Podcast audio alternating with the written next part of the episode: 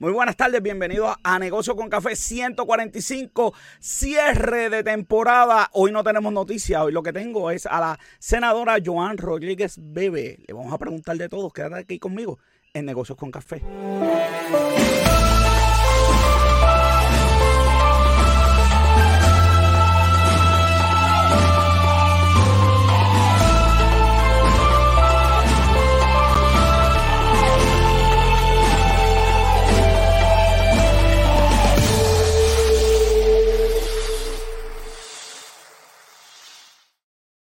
Me acompaña como siempre Robert John Santiago, que es la que hay. Saludos, ya tú sabes. hoy, si es que ya, oye, la gente va molesta porque nos vamos de vacaciones, tenemos que ir de vacaciones. en la Navidad no queremos estar hablando de quiebras y cosas, ¿verdad? En la, Navidad la gente, la gente respira, pero no es, sí, para, para... negocio con café. Es que, el problema es que si hubiera, si hubiera muchas noticias felices, pues podríamos hacer más programas y, tener el espíritu navideño, pero la noticia, siempre hay noticias negativas. Y, entonces ya, ya queremos, que la eh, gente mantenga el espíritu feliz navideño. Exactamente. Y hablando de espíritu eh, navideño, mira, tengo la, el texto bíblico de hoy. Dice otra vez Jesús, le hablo diciendo, yo soy la luz del mundo, el que me sigue no andará en tinieblas, sino que tendrá la luz de la vida. Y eso gracias a Esteban de Jesús que siempre nos envía el texto bíblico de la semana. Le acordamos a la gente que en Navidad, mientras, ¿verdad? No ven el programa de nosotros, pues tiene, tiene ahí la revista de negocios con el Rolling Stone Boricua. Sí, con mensajes positivos. Hicimos este hecho especial para que la gente eh, disfrutara, ¿verdad? En la Navidad. Hasta tirillas cómicas le pusimos ahí para que la gente... Tirillas cómicas le pusimos, este... Joder, la gente está por ahí, este, oye, me, está todo el mundo escribiendo. Estoy, en el programa en vivo, porque la gente espera para que uno esté en vivo para, escribirle a uno. Yo creo que espero no recibir ninguna llamada el día de hoy. Debería haber bloqueado el teléfono. De verdad tú esperas eso, ya. Bueno, y como dijimos, no vamos a tener noticias hoy, nos vamos directito a la entrevista y ese es el Coffee Talk.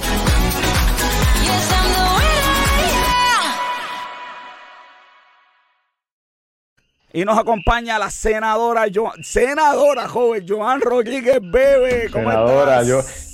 ¿Cómo te digo de ahora en adelante? Joan, senadora, este. Dime Joan, dime Joan. Qué cosa increíble, ¿verdad? Estamos aquí cuando, Robert, Robert, y yo nos conocemos hace un tiempo. Ah, hace un montón de años. Así que... la, entrevistamos aquí cuando era candidata y le dijimos vas a ganar, ya verás. Y mira, hoy ganó. Así que. Eso es así, eso es así. Durante la campaña, ¿verdad? Ustedes me entrevistaron, yo creo que en dos ocasiones. En dos, ocasiones. Eh, y, y, fueron parte, fueron parte de, de ese proceso para dar a conocer en aquel momento mis propuestas principales y cuál era mi enfoque eh, y hacia, hacia dónde iba dirigida, ¿no? Así, así mismo es. Y Joan es también la presidenta de la Comisión de Asuntos de Vida y Familia. Eso es así. Y portavoz, y portavoz de Proyecto de Dignidad en el Senado. Claro, y le dieron la comisión y no tardó porque el día 15 ya inmediatamente por Twitter la organización eh, Cabe y medio mundo, joven, ya estaba criticando y ¿por qué la gente se preocupa tanto y por qué tanta crítica? Así empezaste el año, el día 15 de enero, digo, hay otra cosita antes, pero el 15 de enero ya estaban criticándola porque le dieron la comisión. Oye, Joan, eh, te pregunto, ya que estamos empezando y hablando de ese momento, eh, obviamente tú te postulaste porque entendías que podías ganar y realmente como, como dijo José, nosotros nunca tuvimos duda de tus capacidades, pero realmente el votante tradicional aquí siempre es bien difícil eh, votar por alguien fuera de los tres partidos tradicionales. ¿Te sorprendió? ¿Cómo te sentiste en ese momento? Pues mira, la realidad es que obviamente como nosotros éramos un partido emergente, somos todavía un partido emergente, la realidad es que no teníamos claro cuál iba a ser el resultado electoral. Nosotros no encuestamos, o sea que nosotros no teníamos tan siquiera la proyección de una encuesta. Así que verdaderamente, eh, yo, como he dicho anteriormente, yo estaba día a día sintiendo el pulso de la gente, principalmente a través de las redes sociales, porque también estábamos encerrados con el tema de la pandemia. Y en aquel momento estábamos literalmente enclaustrados, que no es como ahora, que ya uno puede hacer más actividades eh, fuera de la casa. En aquel momento estábamos encerrados. Definitivo. mi única forma de ir palpando al electorado era a través de las redes sociales principalmente y obviamente de las entrevistas que iba realizando. Eh, así que yo tengo que decirte que yo sí llegó un momento dado en la campaña que pensaba que podía ganar, pero nunca pensé que iba a llegar segunda. O sea, verdaderamente eso sí que fue una gran sorpresa. Y considerando que apenas yo empezaba ¿no? a proyectarme de la forma que lo estaba haciendo como política, pues ciertamente fue una gran, una gran sorpresa. Claro que sí. Y llegaste al puesto y, votaste a favor, ¿verdad?, del que es presidente hoy del Senado. ¿Cuál es la relación de un, de un partido emergente con, con el presidente del Senado? Pues mira, yo tengo muy buena relación con el presidente del Senado. El presidente es una persona muy dada al diálogo eh, y realmente eso es una gran virtud en esta, en esta ecuación legislativa. Ciertamente, una persona que pueda escuchar ¿no? Eh, las divergencias, que realmente tenga espacio para considerar las posturas de los demás me parece a mí que es fundamental. Y más allá de eso, que también sea respetuoso con las diferencias y que ello no se convierta en un impedimento para poder encauzar causas comunes. Eso es algo que yo dije mucho durante la campaña. Yo decía, miren, las diferencias no nos tienen que intimidar, no tienen que ser un obstáculo para poder trabajar en común cuando lo podamos lograr. Así que lejos de que las diferencias provoquen una relación adversativa, vamos a reconocerlas y entonces trabajemos con aquellos donde sí podemos este, construir puentes. Y yo pienso que eh, esa dinámica ha sido posible con la presidencia del Senado y lo que ha representado para la dinámica legislativa.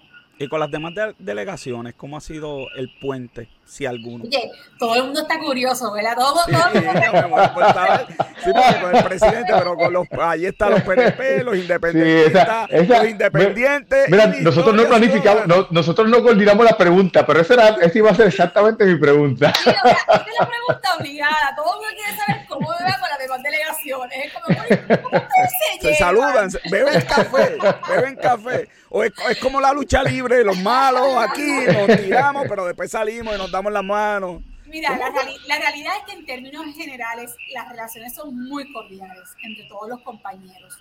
Eh, y digo en términos generales porque no necesariamente pues todos los compañeros exhiban un trato tan cordial, ¿verdad? Pero la mayoría sí, la mayoría sí. Eh, podemos compartir, dialogar, eh, aunque no coincidamos con los proyectos que estamos presentando. Eh, en, muchas ocasiones podemos no buscar esos puntos de encuentro. Así que yo digo que de verdad que ha sido una buena experiencia desde el punto de vista de la dinámica entre nosotros. Eh, así que sabemos dónde estamos parados. Yo creo que ya está a estas alturas, ¿no? De, después de casi un año de haber juramentado, todos estamos claros de dónde estamos posicionados sobre temas neurálgicos eh, que inciden sobre ¿verdad? asuntos de política pública, sobre la familia, sobre la moral, etcétera. Así que nada, lo que hacemos es realmente coexistir y convivir de una manera rosa. Pero beben café juntos. Pues también. O no hay café juntos. Mira, yo no tomo café, pero un chocolate caliente. El té, el té, la hora del té, la hora del té. Sí, podemos, podemos, podemos hacerlo, podemos hacerlo. Ah. Muy bien eso, eso, eso, eso se da, eso se da allá adentro.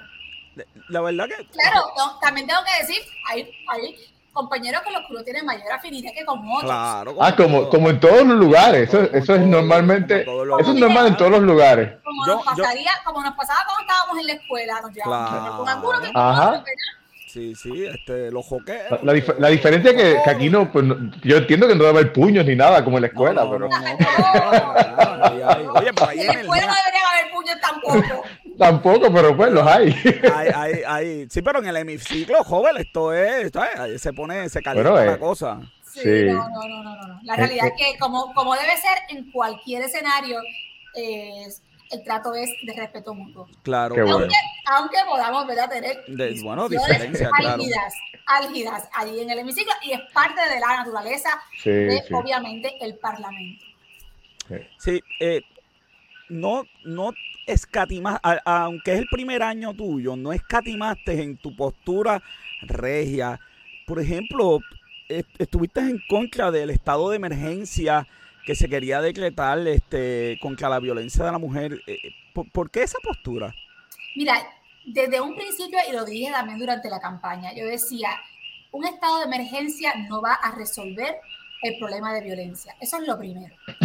Eh, y a mi juicio, a mi juicio, lo que se buscaba y lo que se busca todavía a través de esa declaración de estado de emergencia era impulsar unas, unas agendas que realmente le hacen ningún servicio a la causa de combatir la violencia hacia la mujer. Siempre he dicho, yo creo que existe la violencia hacia la mujer, pero tampoco, pero pienso que no es la única manifestación de la violencia. Y pienso que en Puerto Rico, y de hecho no lo pienso, lo, lo es, ¿verdad? Porque esto que voy a decir es un dato constatable. En Puerto Rico hay un problema de violencia general, generalizada. En Puerto Rico tenemos un problema severo de violencia. Somos una de las jurisdicciones más violentas más violenta en el hemisferio. Eh, y eso tenemos que reconocerlo.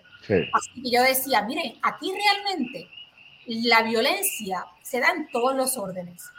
Ciertamente tenemos un problema de violencia generado por el problema de la droga, pero a su vez tenemos también problemas de violencia intrafamiliar. Este año han salido un sinnúmero de noticias de padres matando hijos, hermanos matando hermanos, hijos matando padres.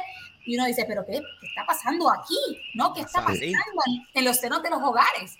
Em, y pues yo lo que, plantea, lo que planteaba era que en vez de declarar un estado de emergencia que se enfocara exclusivamente en combatir la violencia hacia la mujer, que es una de las manifestaciones, se debía declarar un estado de emergencia por la violencia generalizada para atender las diferentes manifestaciones de la violencia desde sus respectivas particularidades, porque obviamente reconozco que no todo tipo de violencia se puede abordar y combatir de la misma forma, pero hay que atenderlas todas, porque todos los seres humanos, indistintamente del sexo, tenemos el mismo valor. La vida de todos, ¿verdad? Debe ser protegida. Así que desde ese punto de vista, yo pienso que ese estado de emergencia debe haber sido un estado de emergencia inclusivo, que es interesante porque quienes estaban promoviendo eh, y básicamente exigiendo ese estado de emergencia eran principalmente los sectores feministas en Puerto Rico que abogan alegadamente por la equidad sin embargo, en este tema, de alguna manera vemos cómo se invisibiliza el problema de violencia contra el hombre. Y tenemos entonces que ¿verdad? discutir esto desde una mirada, yo creo que equilibrada y más amplia. Además, ah, y con esto termino, además está ampliamente, eh, digámoslo así, corroborado, si podemos decirlo de esta manera, a la luz de la experiencia práctica de otros países donde se ha supuestamente abordado el tema de la violencia hacia la mujer a través de la implementación de de la ideología de género como política pública para combatir este problema. Y lo que se ha visto es que lamentablemente ese enfoque ideológico no ha reducido la violencia hacia la mujer y no ha representado ningún beneficio para atender esta problemática. Y sabemos que ese estado de emergencia, por la propia orden ejecutiva, iba de la mano del impulso de la ideología de género como parte de la política pública. ¿Sabes que Por eso es de que yo, yo apoyo que, que, personal de, de, la industria privada se mueva a, a, puestos políticos, porque la mentalidad es diferente. Por ejemplo, eh, algo que yo he traído siempre en los, en los programas, eh, nuestro programa, de que no atacamos la raíz del problema, atacamos los, los, consecuencias o los síntomas del problema, del problema en de, en vez de la raíz. Y hay un ejemplo perfecto para esto que nosotros hemos hablado, José, y es la, desigualdad en cuestión de, la paga. Eh, cuando, cuando tú buscas, lo más ruido que se hace es contra el prejuicio. Yo no estoy diciendo que no haya prejuicio contra la mujer en el trabajo, pero las encuestas, todas las encuestas de Harvard, de todas las universidades, dicen que, eso, es menos de un 6%. Entonces, ¿qué pasa? Si tú atacas solamente el, prejuicio, no resuelves nada porque vas a atacar el 6% de, de, de, la diferencia que hay eh, eh, eh de, de, de, las causas que causan la, diferencia que, hay entre... Sí, no, bueno, y eso, y eso que dices de las causas también era otro de los argumentos que, ¿verdad? que estuvo haciendo con tu, constantemente. O sea, mira, otra cosa, tenemos que realmente atacar la raíz de la violencia, porque si, si solamente se quiere buscar combatir la violencia hacia la mujer desde la mirada de aquellos que piensan que el llamado patriarcado es el, el mal de todo o el causante de todos los males, y el pues, hombre blanco lo tenemos pues, ahí. Mira. Pues entonces tú no, puedes, tú no puedes darte cuenta que, oye, espérate, es que hay una relación entre el uso de droga y la violencia, entre el alcoholismo y la violencia, entre la falta de eh, educación y la violencia, entre la pobreza, ¿verdad? Eh, por la falta de oportunidades de progreso y de trabajo, Definitivo. la violencia, los problemas de salud mental, que en Puerto Rico eso está verdaderamente, hay que decirlo, eso está, pero totalmente descontrolado, pues los problemas de salud mental y la violencia. Y uno tiene que decir, caramba, es que hace falta esa mirada interdisciplinaria para verdaderamente poder abordar este problema con responsabilidad. Eso, eso es. Lo que, eh, pasa, lo, que, lo que pasa es que lo más fácil es firmar una declaración de emergencia y hacer el titular. Sí, hacer el ah, show, hacer el show. Y eso, fue un, eso fue un compromiso de campaña, eso fue un compromiso de campaña del claro, gobernador. Pero, pero, pero, al, al, al, al, al, tomar la postura que tomaste, nadie allí en el equipo de trabajo te dijeron, te van a caer chincha cuando digas eso. No, mi, mira, mira, mira. Tu, equipo, pues, tu equipo de trabajo está curado de susto. Mi equipo de trabajo está claro. ¿Verdad? Okay. Está claro, obviamente trabajamos en equipo. Claro, claro, allá hay que decir, bueno, Joan, pero ya eh, va a explotar la gente. Y nos apoyamos. Y lo mejor de todo es que nosotros no tenemos miedo de quedarnos solos. Nosotros, en todo caso, tendríamos miedo de no hacer lo correcto. Verdaderamente. Así que. ¿Por qué no se hablan estos temas? Por aquí hablamos y por va a haber gente en el chat y ahorita escribirán que están de acuerdo y en desacuerdo, pero no, no, sé por qué en Puerto Rico no se impulsa esta cultura de poder hablar los temas, hablarlo. Tú, puedes estar a favor, yo puedo estar en contra, pero hablamos y con un café, digo, con un té en las manos y qué sé yo, este, no sé por qué no tenemos esa cultura de hablar los problemas. yo diría, yo diría que, que en parte porque hay facciones dentro, de la, dentro del tablero político que realmente no están interesados en dialogar, realmente no están interesados en tener una conversación y poder converger con otros. Hay facciones en Puerto Rico que están sencillamente claros de que van encaminadas a lograr unos, objetivos a costa de lo que sea. Y por lo tanto, la meta no es poder trabajar por, un fin, por un fin común, eh, reconociendo la necesidad de que se den esos diálogos, sino es, hay personas y hay, ¿verdad? y hay facciones que dicen, esto es lo que queremos y lo vamos a hacer y lo vamos a imponer porque esto, esto es así o es así. Lamentablemente así funcionan, ¿verdad? Algunos sectores políticos en el país que tienen un, un digamos así, un estilo y una forma de operar políticamente que realmente es dictatorial. Es a su manera, como piensan ellos, sí. Te voy a enseñar un ejemplito de, leyes, de como esta está, eh, bueno, la, la, los vales para cuidado de, hijos. Eh, hay un montón de leyes, pero, pero propuestas como esta, que no, ¿en qué quedan este tipo de propuestas? Como reglamentar el, despido de, temporeros sin causa pues justa esa, esa propuesta que presenté en favor de la, clase trabajadora, particularmente de los empleados temporeros, que se quedaron sin la protección, ¿verdad?, de lo que es el despido, eh, despido justificado, pues la, la, comisión que atiende ese proyecto es la Comisión de Derechos Humanos y Asuntos Laborales que preside la portavoz del movimiento Victoria Ciudadana. Yo no sé por qué una medida como esa, que es un proyecto... están a favor de, los, de los trabajadores. Son... yo, sí, yo no, yo no he entendido un montón de, de la... Fíjense qué interesante. De las decisiones de oponerse a ciertas cosas como esa. Fíjense qué interesante. ¿verdad? En ocasiones hay algunos que han tratado de proyectar que yo soy antitrabajadores o antitrabajadora. No, pero yo tengo aquí bendito. entonces obviamente, esto totalmente desacertado, pero claro, en, el juego político cualquiera dice lo que quiera o lo que le conviene. Este, pues miren, esto es un proyecto relativamente sencillo que lo que hace es restablecer el derecho que tenían los empleados temporeros, eh, reconocidos en el Código Civil anterior y que les fue eliminado con el Código eh, este civil nuevo. Y pues por lo tanto este proyecto lo que hace es básicamente restablecer ese, ese derecho a que si un empleado temporero es despedido, pues tenga que ser despedido con justa causa y si no, pues que sea indemnizado.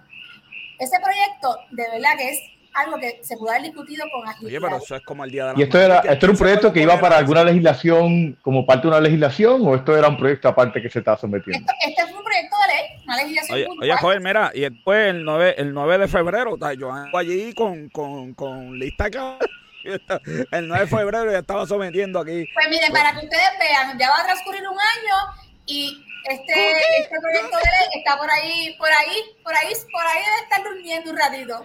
Y, sabes qué, la realidad es que, eh, de hecho, yo, yo pienso que, pues, hay que de alguna manera promover estas cosas, porque a mí se me hizo bien difícil conseguir las propuestas que tú habías hecho cuando me estaba preparando para, para, para el, programa, eh, que, que, yo lo que más se veía eran las cosas que la gente veía como controversiales, este, lo, lo, es más, lo más que me salió fue los federales buscan a Es que no hay, es que no hay amor, no hay amor, joven. Mira, mira, joven, mira, mira, mira.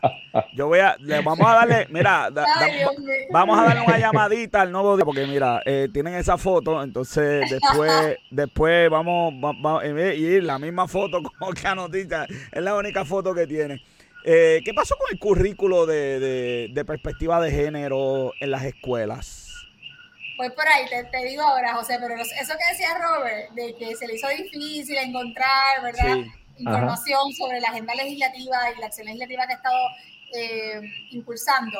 Eso es bien interesante porque lo que dice él es verdad. O sea, en muchas ocasiones lo que la prensa tradicional le da visibilidad y obviamente le da mucho, mucho, mucha notoriedad a través de las publicaciones tienen que ver o giran en torno a los temas más polémicos, que son los que generan, obviamente, más rating, más, clics en las páginas.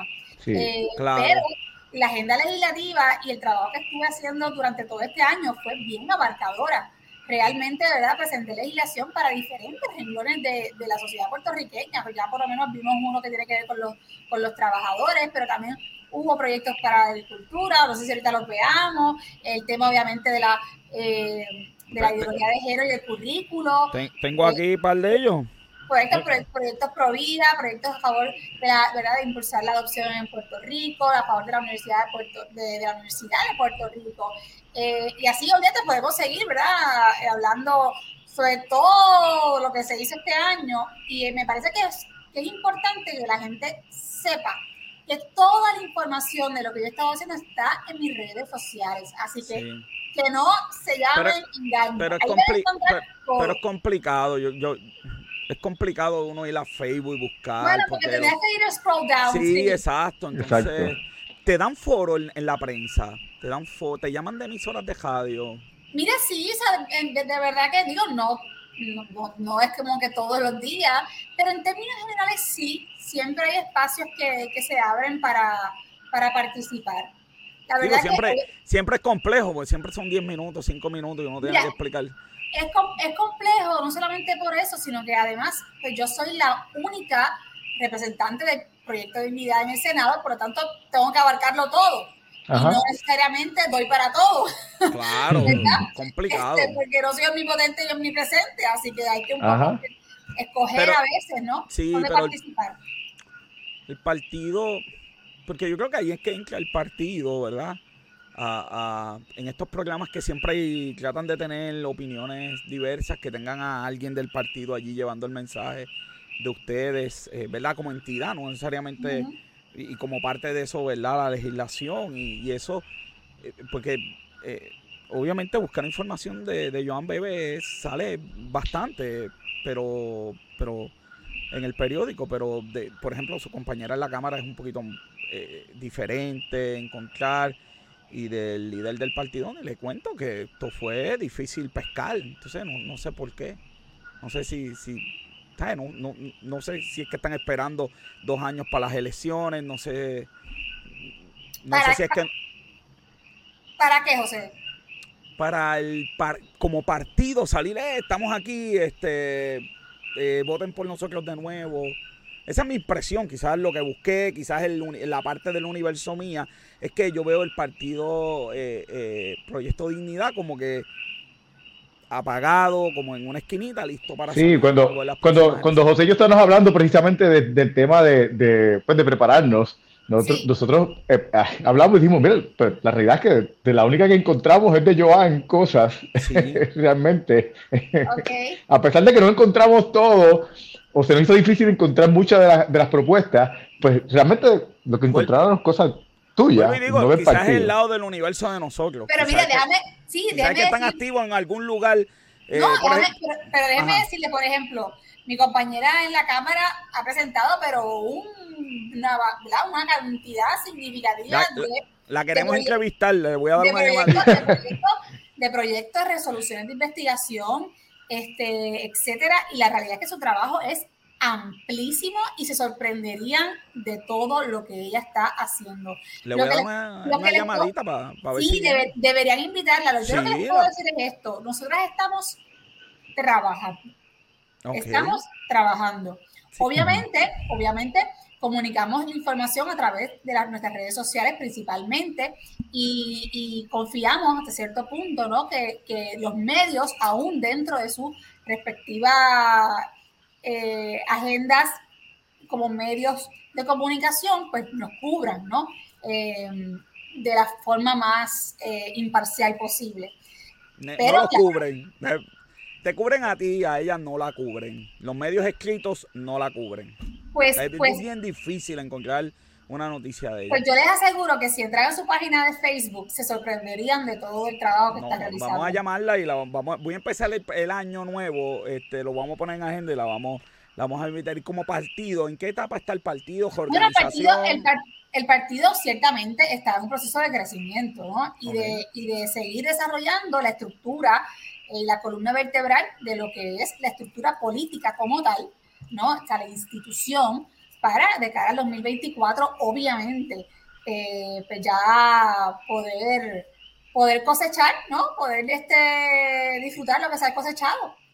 Así que vamos, yo estoy segura que en el 2024 nosotros vamos, vamos a crecer. Eh, tengo mucha, mucha esperanza de que luego del trabajo realizado, como dice, ¿verdad? La palabra, por sus frutos los conocerán.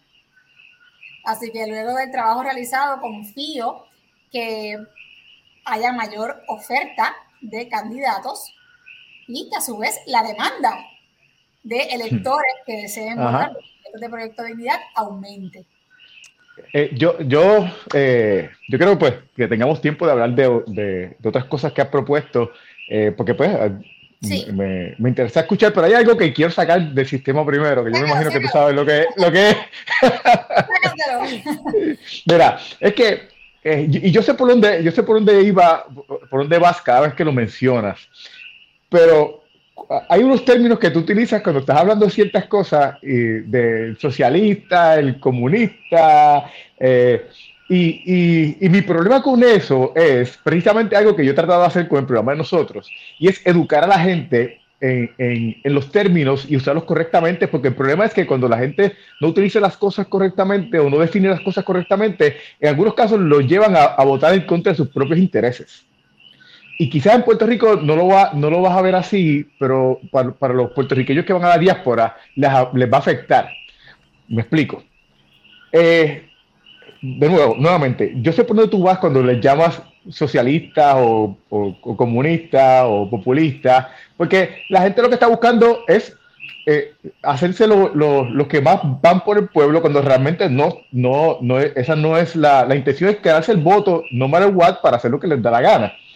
Entonces, eh, el término socialista, eh, que ahora mismo pues realmente ningún, ningún país es socialista, ningún, ni siquiera los países capitalistas son puros capitalistas, eh, pero entonces, el, eh, la manera en que has utilizado la palabra socialista, eh, yo creo que demoniza la palabra.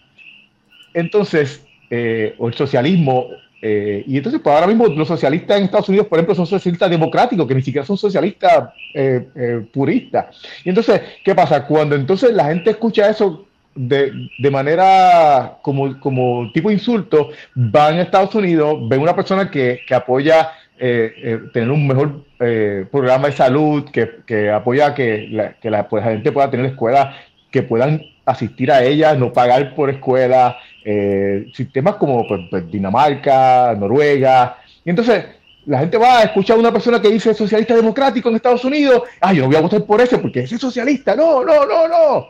Y, pues nosotros le dedicamos, le hemos dedicado programas a, definir lo que es socialismo precisamente por, eso. Porque, entonces, pues, pues, yo pienso que entiendo, tu, entiendo tu línea y por qué lo haces, pero, pero mi, problema es ese, de que, de que la manera en que lo lleva puede afectar eh, eh, eh, lo, que, lo que gente que realmente quiere hacer un cambio y hacer una, una diferencia y hacer cosas por, por la gente pueda lograr porque pues, lo, lo, lo, hace, lo hace, los demoniza en el momento.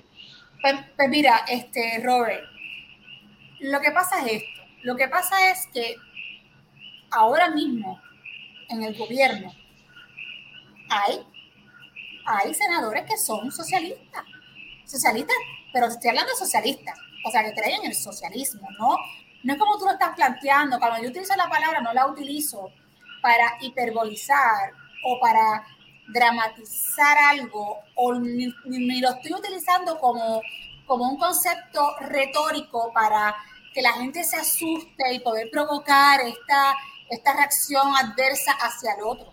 No, yo lo estoy diciendo porque hay compañeros que creen en estado omnipresente, omnipotente, y en un estado que cada vez más limite en términos amplios la libertad del ser humano.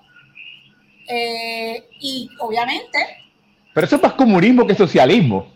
Y que, van y que van detrás de los objetivos fundamentales del socialismo, si podemos llamarlo así, clásico, que van detrás, obviamente, de un sistema capitalista, que van detrás de la familia monógama y heterosexual, heterosexual que van detrás de la iglesia como objetivos no este, puntuales a destruir.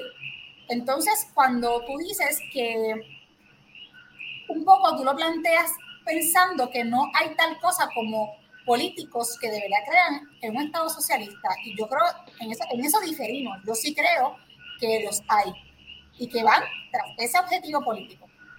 Pero, pero tú estás hablando de comunismo versus socialismo. Lo que abole, lo que abole la, eh, totalmente eh, todo lo que tiene que ver con capital, lo que abole la religión es el capitalismo, no el socialismo. Son dos, son dos, son dos, dos sistemas diferentes y buscan cosas diferentes. Eh, y, y, no son, no, no, no significan lo mismo. So, mi, problema no es, no, mi problema no es que no, no es con la palabra capitalismo pues, o comunismo, es, es como se lleva la la definición de socialismo en, en, la manera en que lo utilizas.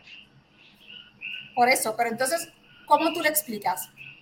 Bueno, el socialismo lo que, lo que busca es una mejor, una mejor redistribución y el capitalismo y el socialismo, vamos, si hablamos, si hablamos de socialismo clásico o, o, o, o puro, como, como, dicen, lo que, lo, que, lo que busca el socialismo eh, puro es que según la, la, la aportación se divida eh, la, lo, las riquezas y no impacta, esto no impacta, no, y, y, se escoge democráticamente.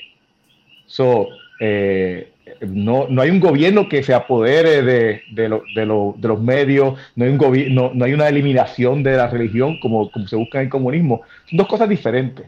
Y, y, y pues para mí, por eso es que, o sea, eh, pues yo quería traerlo porque, pues, no sé, pues yo como quiera, pues sé por dónde, por dónde vas y no, y no estoy en contra de la línea que llevas luego, pero quizá alguien que lo escuche de momento o puede irse por un lado o por el otro, o, o, o, ver esto como demonizado, o decir, o si, o si apoya el socialismo y, y, quiere apoyarte a ti, decir como que, ah, no, pero espérate, que ya está diciendo esto y, y esto va en contra de lo que yo estoy lo creyendo. Que pasa es que, lo que pasa es que yo creo que aquí hay que distinguir entre eh, creer que el Estado debe de jugar un rol interventor en la sociedad eh, para garantizar unos mínimos, ¿no?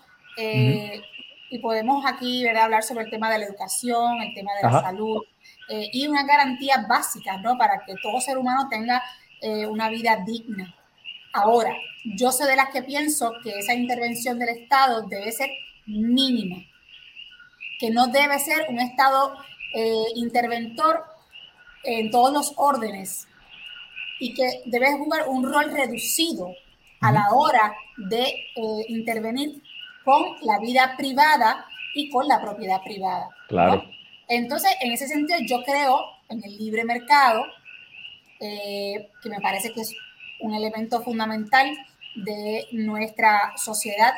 Y en cambio, lo que plantean, los que están a favor de los regímenes socialistas, no favorecen eh, necesariamente ¿verdad? todo esto que yo acabo de decir, sino todo lo contrario, o sea, que favorecen un Estado básicamente todopoderoso, omnipresente, porque lo abarca todo e invade cada vez más los diversos espacios donde el ser humano se puede manifestar con libertad.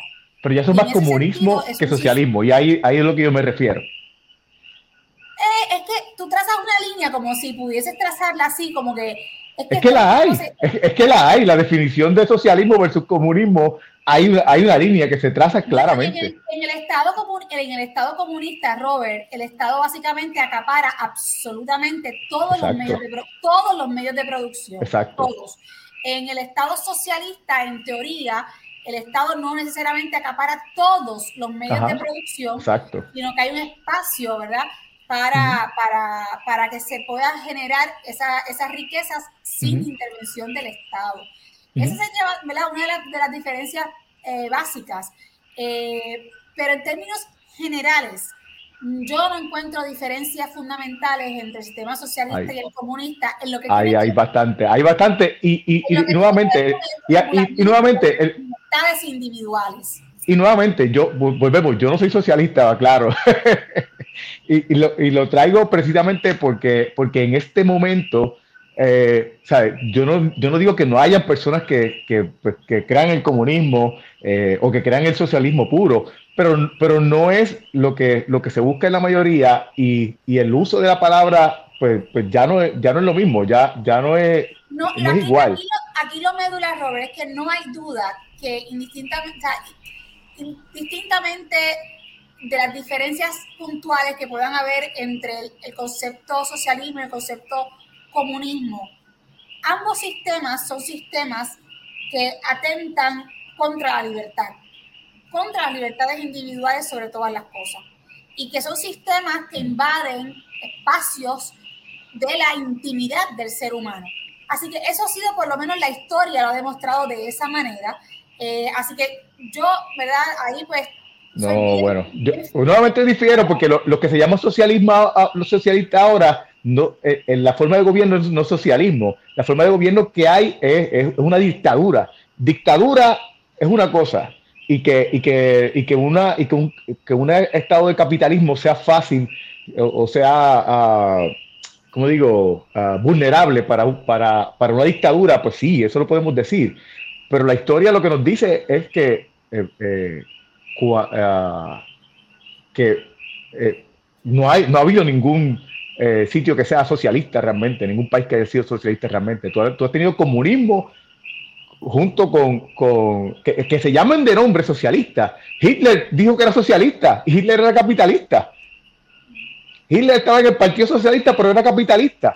Él, él entró, él utilizó, él utilizó el partido para entrar, para entrar sea, Hitler era capitalista. Así que una cosa no tiene que ver con la otra. Te digo más, te digo más. Ahora en estos tiempos todavía aún más eh, difuso, ¿no? Porque hay personas y hay países y, hay corporaciones incluso que para algunas cosas adelantan los ideales que podríamos llamar del socialismo eh, y del comunismo, pero para otras cosas, entonces también creen en aspectos del comunismo, principalmente lo que tiene que ver con el aspecto económico.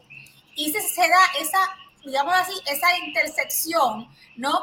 Entre, ah, yo creo en un sistema capitalista, no me toques la parte económica de mis libertades para hacer negocio y para hacer riqueza, pero a la misma vez creo en todo andamiaje desde el punto de vista de la política social que puede haber en un país donde el Estado asume un rol realmente de intervención y de estrangulamiento de la libertad.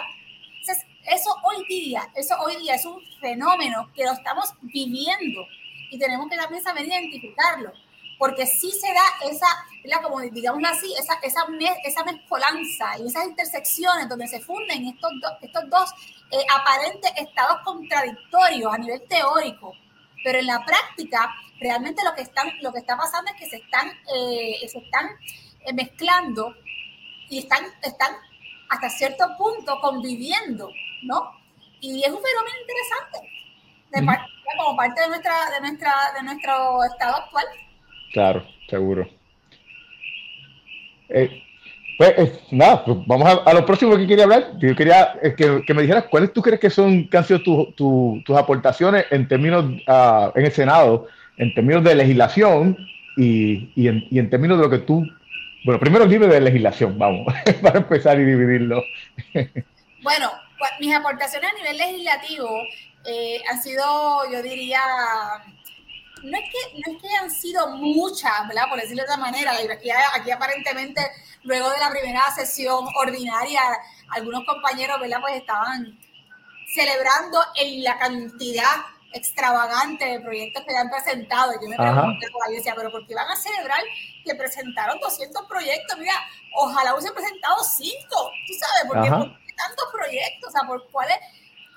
Se convierte hasta en una competencia infantil, ¿no? De quién radica más medidas. Así que esto no se trata de un asunto, yo diría, de cantidad, sino realmente de medidas puntuales para atender problemas puntuales y reales ¿no? Este, y que sean también proyectos que sean viables, que más allá de retóricos realmente eh, puedan ser ejecutables.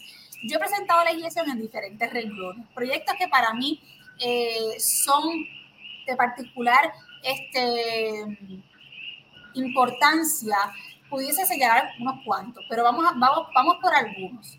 Eh, presenté legislación para las personas privadas de libertad y esos proyectos eh, yo creo que generaron bastante controversia a nivel, a nivel público y son proyectos que son realmente medidas viables para favorecer y para impulsar la rehabilitación, que es un mandato constitucional.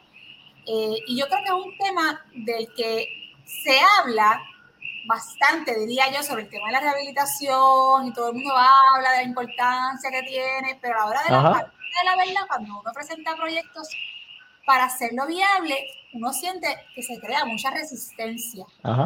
Este, pero bueno, esos fueron, ¿verdad? Presenté dos proyectos dirigidos en esa, en esa dirección. También presenté proyectos para impulsar la adopción. Ya he presentado tres medidas para lograr esto, este objetivo.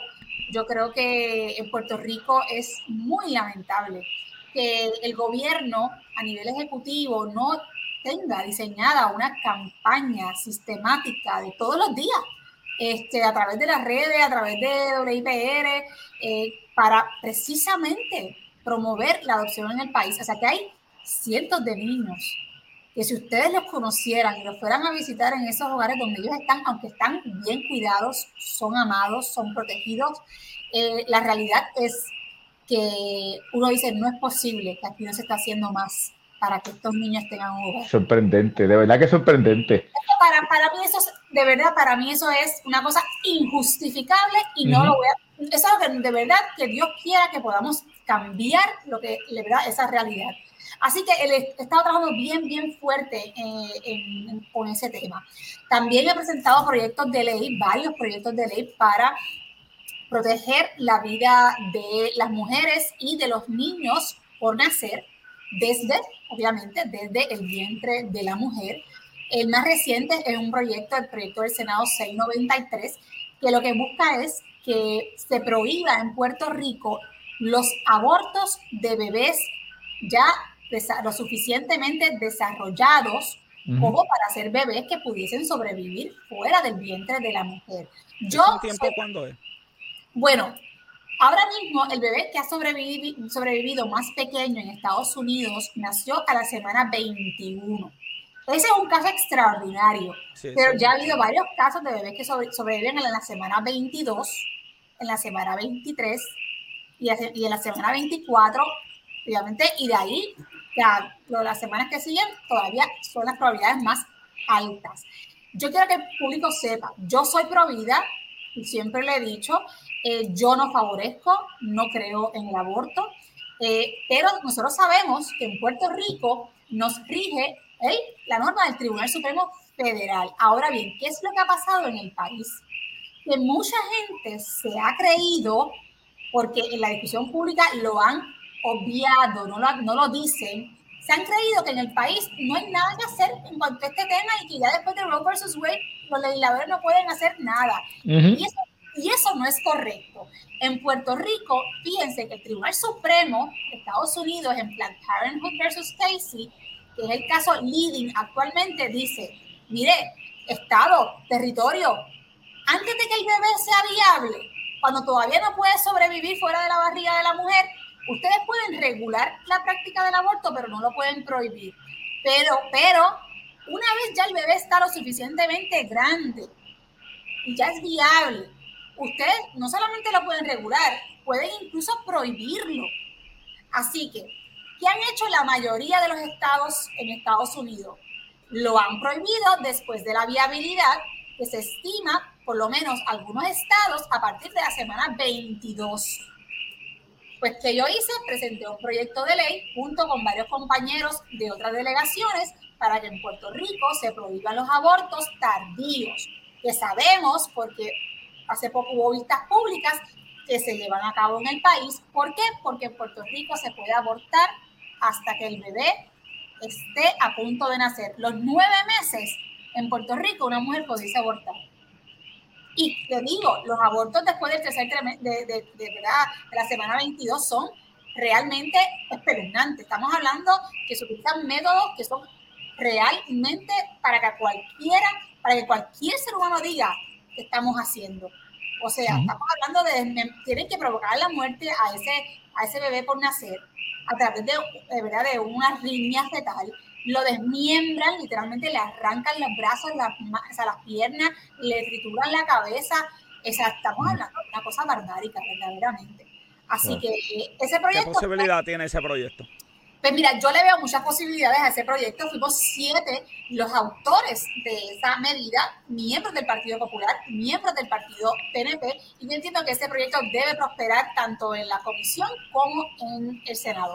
Así que bueno, he presentado otro tipo de legislación para favorecer también y ayudar a los agricultores eh, con el término del... Esa no la encontré. Sí, pues presenté una legislación para, para, ¿verdad? para el subsidio salarial. Este, luego también he presentado eh, proyectos de, un proyecto de ley junto con otros compañeros para crear un fondo de becas para la UPR eh, presentó un proyecto que debe estar ya encaminado a la firma del gobernador, que ya se aprobó en ambos cuerpos, para hacer más accesible el acceso a la información pública, porque mire lo que está pasando en Puerto Rico. Importantísimo ese. Eso es importantísimo. ¿Y por qué? Porque obviamente el, el, la, el acceso a la información pública es un derecho constitucional. ¿Y qué sucede? Que ahora mismo un ciudadano a quien, a quien una agencia le niega darle una información pública, tiene que ir por disposición de ley al tribunal de primera instancia de San Juan. Entonces uno dice, pero espérate, ¿y qué pasó con el que vive en Mayagüez, en Cabo Rojo, verdad?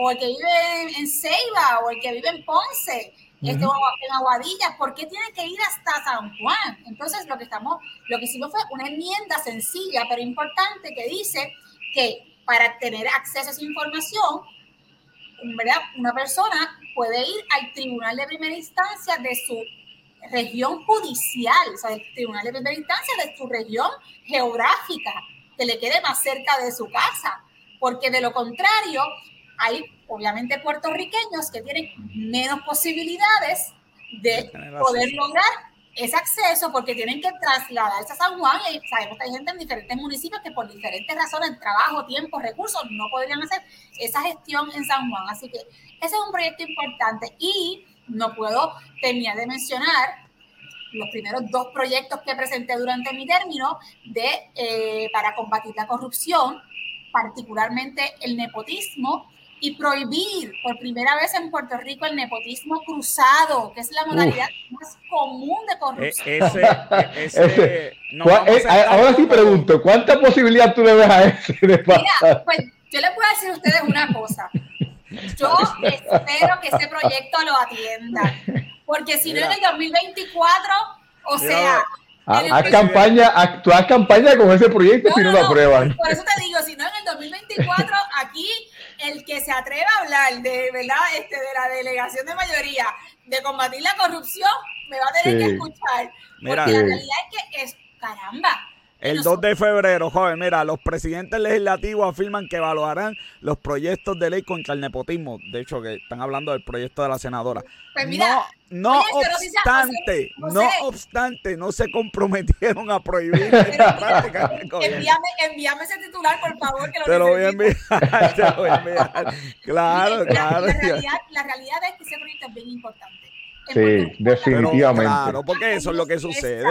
El cruzado, el hijo mío allá. Eh, eh, eh, el, nepotismo cruzado, el alcalde contrata al hijo del legislador, el legislador contrata a la esposa del alcalde. Tenemos que prohibir eso, pero de inmediato. El, nuevo día sacó un informe de eso, terrible. Eso, eso, es una necesidad imperativa. Ese proyecto está ahí durmiendo los sueños de los justos y espero que esta sesión, en la próxima sesión que inicia en enero, porque es verdad que la delegación del Partido Popular decida atender ese proyecto. Y el proyecto último que presenté que eh, es el proyecto 699, que a la luz de las controversias, de los casos de corrupción que han salido a la luz pública, eh, dispone ese proyecto que cuando un alcalde renuncia tras ser acusado de delito grave o de actos de corrupción, el partido no retenga la tenencia de ese escaño. ¿Por qué?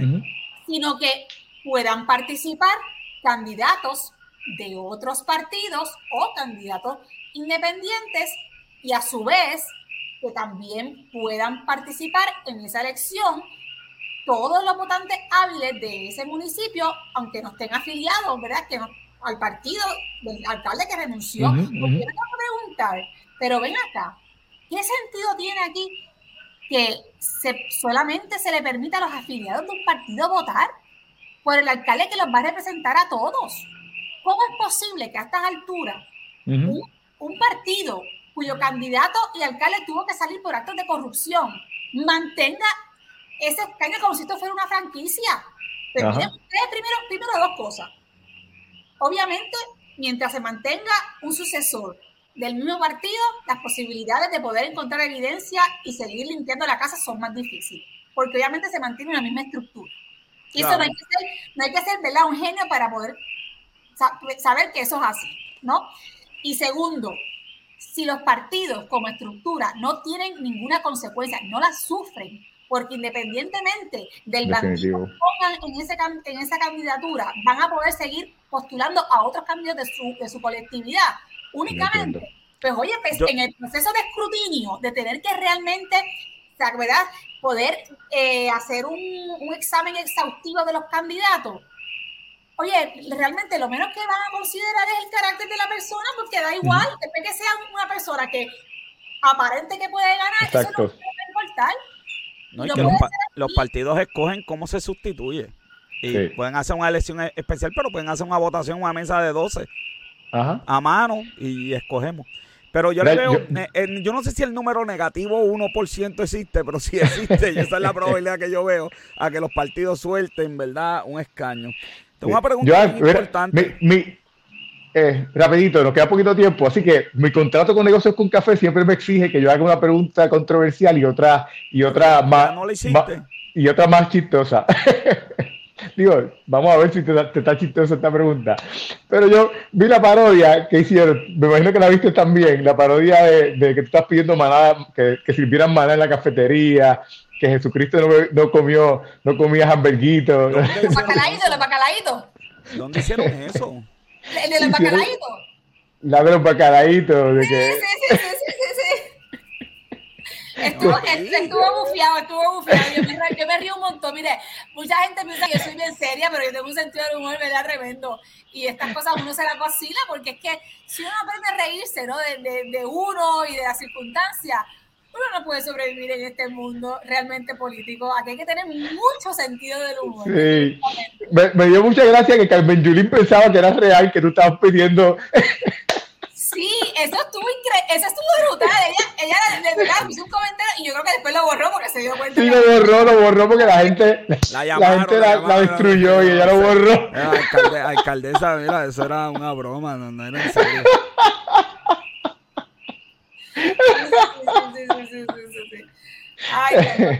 Cosas, que pasan, cosas que pasan. Yo me río un montón, la verdad que... Por eso también yo, ahora hace poco, ¿verdad? Me estrené en, en TikTok. No sé si han visto lo, los videos que yo de TikTok. No, no tengo TikTok. Pero. Ah, no, pues tienen, tienen que ponerse al día. Joder, te lo dije, negocio con café. Sí, vamos a, vamos a tener que entrar en TikTok obligatoriamente. Tienen que ponerse al día. tienen que ponerse al día. Le voy a buscar el de mi hija. Es un espacio que permite, obviamente, dar, dar un mensaje serio, eh, pero con un, un toque de sentido del humor. Y, a mí me encanta, me encanta reír, ¿verdad? Vacilar, vacilar las circunstancias de la vida. Este, así que creo que me permite un espacio tal vez menos serio, pero a la misma vez no deja de serlo, para comunicar efectivamente también diferentes mensajes.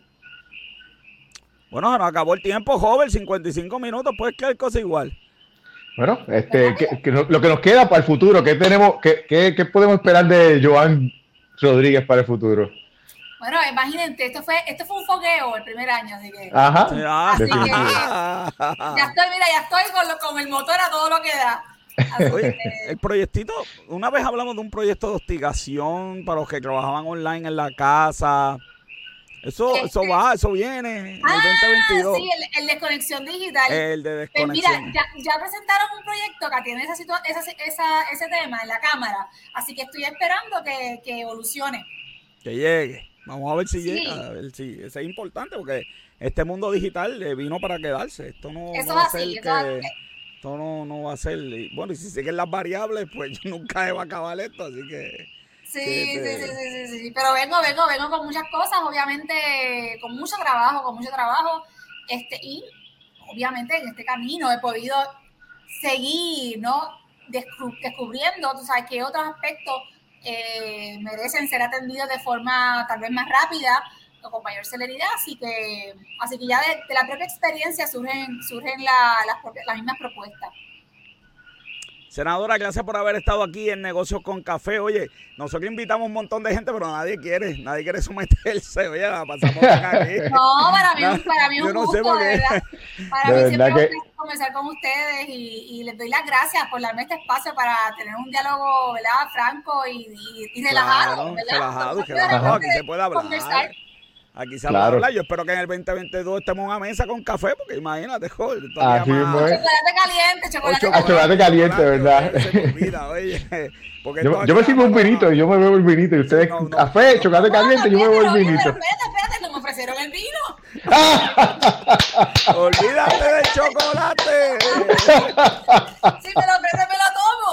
Pues, pues, pues para, para cuando, te, cuando, sea la mesa que podamos reunirnos, pues eso va, eso va a estar ahí. Eso, eso va, eso va, claro que sí, eso va. Vamos a tener que buscar lo que Bueno, Joan, Joan, de verdad que fue un placer haberte visto, aunque sea por acá, que hace mucho, hace mucho tiempo que no te, puedo, no te veo personalmente, pero pues de verdad que fue un placer, aunque sea conversar un ratito contigo por aquí, que siempre, siempre teníamos las conversaciones hace tiempo que no podíamos tenerlas, así que un, un, placer, de verdad que sí. Gracias, igual para mí, así que, que tengan, verdad, linda, linda noche. Linda noche, senadora. Y felicidades. Y a todo el público le, decimos que volvemos en enero 10 Negocios con Café. Vuelve en el 2022. Este es el cierre. Así que le deseamos a todos feliz Navidad y próspero año nuevo. Ya nos vamos a ver. Felicidades.